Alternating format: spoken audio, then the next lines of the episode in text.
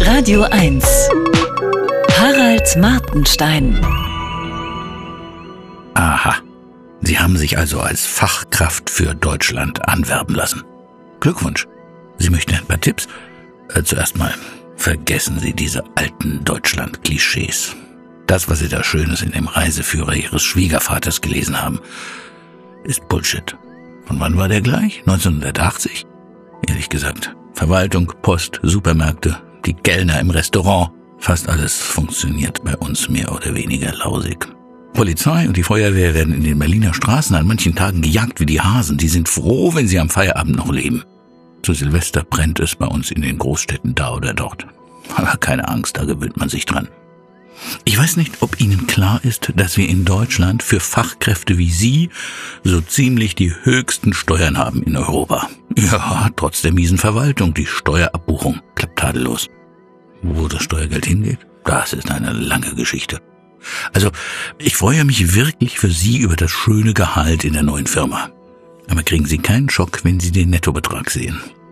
Bei der Wohnungssuche in Deutschland werden Sie mit dieser Summe Probleme kriegen. Millionär sind Sie ja nicht. Versuchen Sie irgendeine bereits renovierte Wohnung zu finden, egal wie klein sie ist und wo sie liegt. Das wäre mein Rat. Handwerker sind schwer zu kriegen. Hm, nein, so schnell wie in Seoul ist das Internet bei uns nicht, glaube ich. Die Idee, dass ihre Frau diese Stelle 300 Kilometer entfernt annimmt und sie dann pendeln, klingt ja ganz hübsch. Unsere Züge sind allerdings langsam und fahren nicht immer. Äh, zum Beispiel nicht, wenn es heiß ist oder kalt ist oder äh, wenn es stark windet. In der restlichen Zeit sind sie verspätet. Nehmen Sie immer Proviant mit und, äh, pardon, ein paar Windeln. Die Toiletten in den Zügen sind oft defekt. Flüge sind sehr teuer geworden. Es gibt auch nicht mehr so viele wie früher. Ein Auto die Staus sind Ihnen egal? Na gut, dazu müssten Sie einen Parkplatz in der Nähe der Wohnung haben. Das ist in der Innenstadt schwierig. Äh, kaufen Sie lieber ein Fahrrad. 300 Kilometer sind hart mit dem Rad, das stimmt. Wir sollen ja alle E-Autos kaufen, sagt unsere Regierung, aber es gibt leider nur wenige Ladesäulen. Und ob es im nächsten Jahr bei uns noch genug Strom gibt, weiß Gott allein.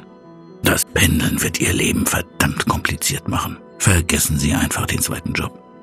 Unsere Schulen stehen im internationalen Vergleich angeblich auf Platz 30 hinter Russland. Ich halte das für zu optimistisch. Sie sollten in eine Privatschule für Ihre Tochter investieren. Na, die Plätze dort sind natürlich knapp. Zumindest ein bisschen lesen und schreiben sollte das Mädchen aber unbedingt lernen. In unseren staatlichen Schulen ist das wohl leider nicht die Regel. Sie sind hier nicht in Südkorea, verstehen Sie? Ach, für das Schulgeld brauchen Sie das zweite Gehalt Ihrer Frau? Oh, tja, hm, bitter. In der neuen Firma dürfen Sie auf keinen Fall durchblicken lassen, dass Sie eine Koryphäe mit Weltniveau sind. Sowas hört man bei uns nicht gern. Viele Leute sind bei uns leider ein bisschen neidisch. Stellen Sie Anweisungen von oben besser auch dann nicht in Frage, wenn Sie die als Unsinn durchschauen. Was das Autoritäre betrifft, stimmen die Deutschland-Klischees leider manchmal noch. Falls Sie übrigens Ihre Frau für echt halten und nicht für eine soziale Konstruktion, behalten Sie das mal besser für sich. Sie würden sonst Menschen verletzen. Ja, der Schwarzwald ist schön. Das stimmt. Harald Martenstein auf Radio 1.